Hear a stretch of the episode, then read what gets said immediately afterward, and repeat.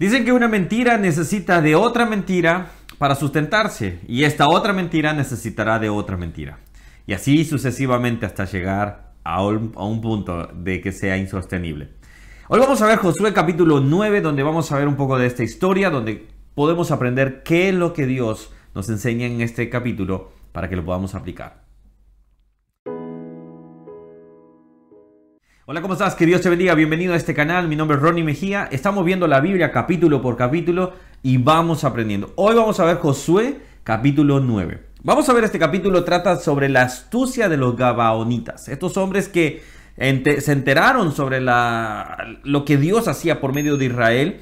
Eh, y cómo ellos tuvieron miedo y buscaron de una manera una artimaña para salvar sus vidas, para que sus pueblos no fueran eh, destruidos totalmente. Entonces Josué, eh, estos hombres se acercan y vamos leyendo un poco en los versículos, dice, en el versículo 4 dice, usaron de astucia, pues fueron y fingieron embajadores, eh, se fingieron embajadores y tomaron, y tomaron sacos viejos sobre sus asnos y cueros viejos de vino, rotos y revendados, y zapatos viejos y recocidos en sus pies, con vestidos viejos sobre sí, y todo el pan que traían para el camino era seco y mohoso. Entonces estos hombres se acercan de esta, con esta, esta, estos aspectos, obviamente. Ellos primero lo que le dicen en el versículo 9, y dijeron, tus siervos han vendido de tierra muy lejana. Ellos se tenían que mentir, tenían que hacer de una manera que ellos venían de muy lejos, que no eran de ahí, que no estaban ahí.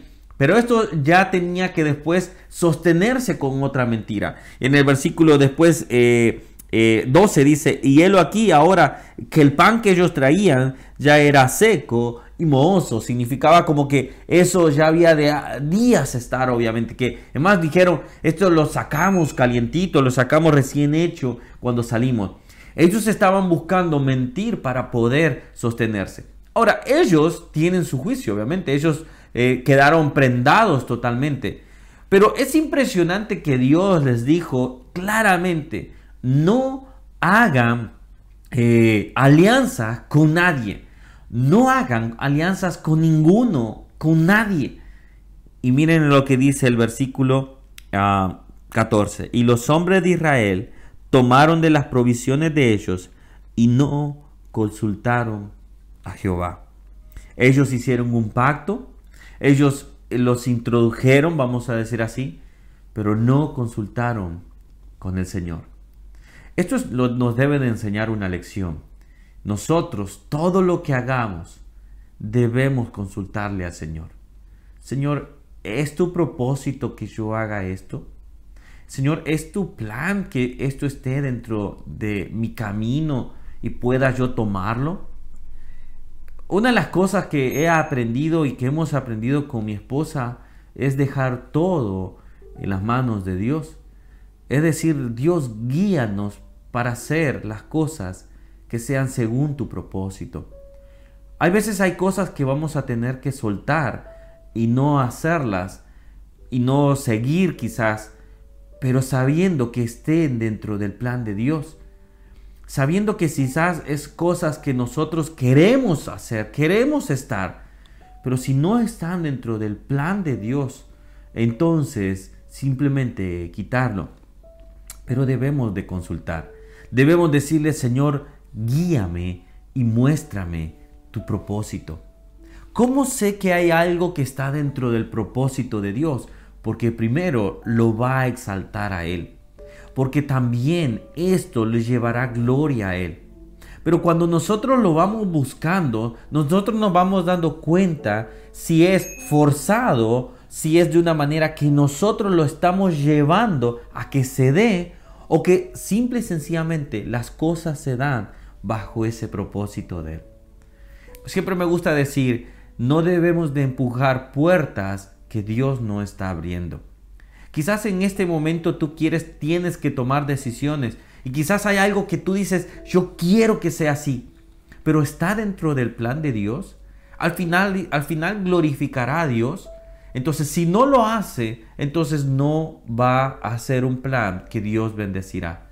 Estos hombres no consultaron al Señor y al final simplemente hicieron una alianza con personas que no debían de hacer.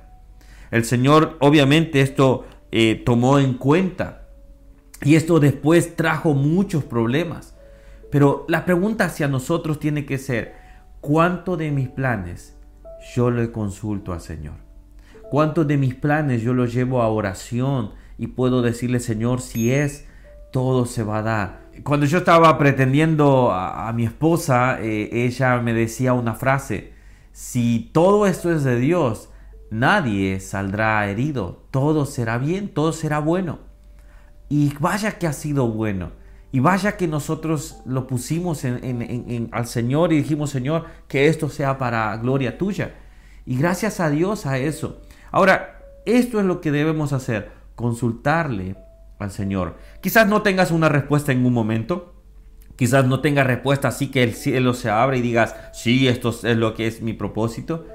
Pero si tú consultas, si tú tienes temor de Dios, lo llevarás y lo presentarás a Él. Y vas a ver, Dios responderá a través de su palabra, Él te responderá.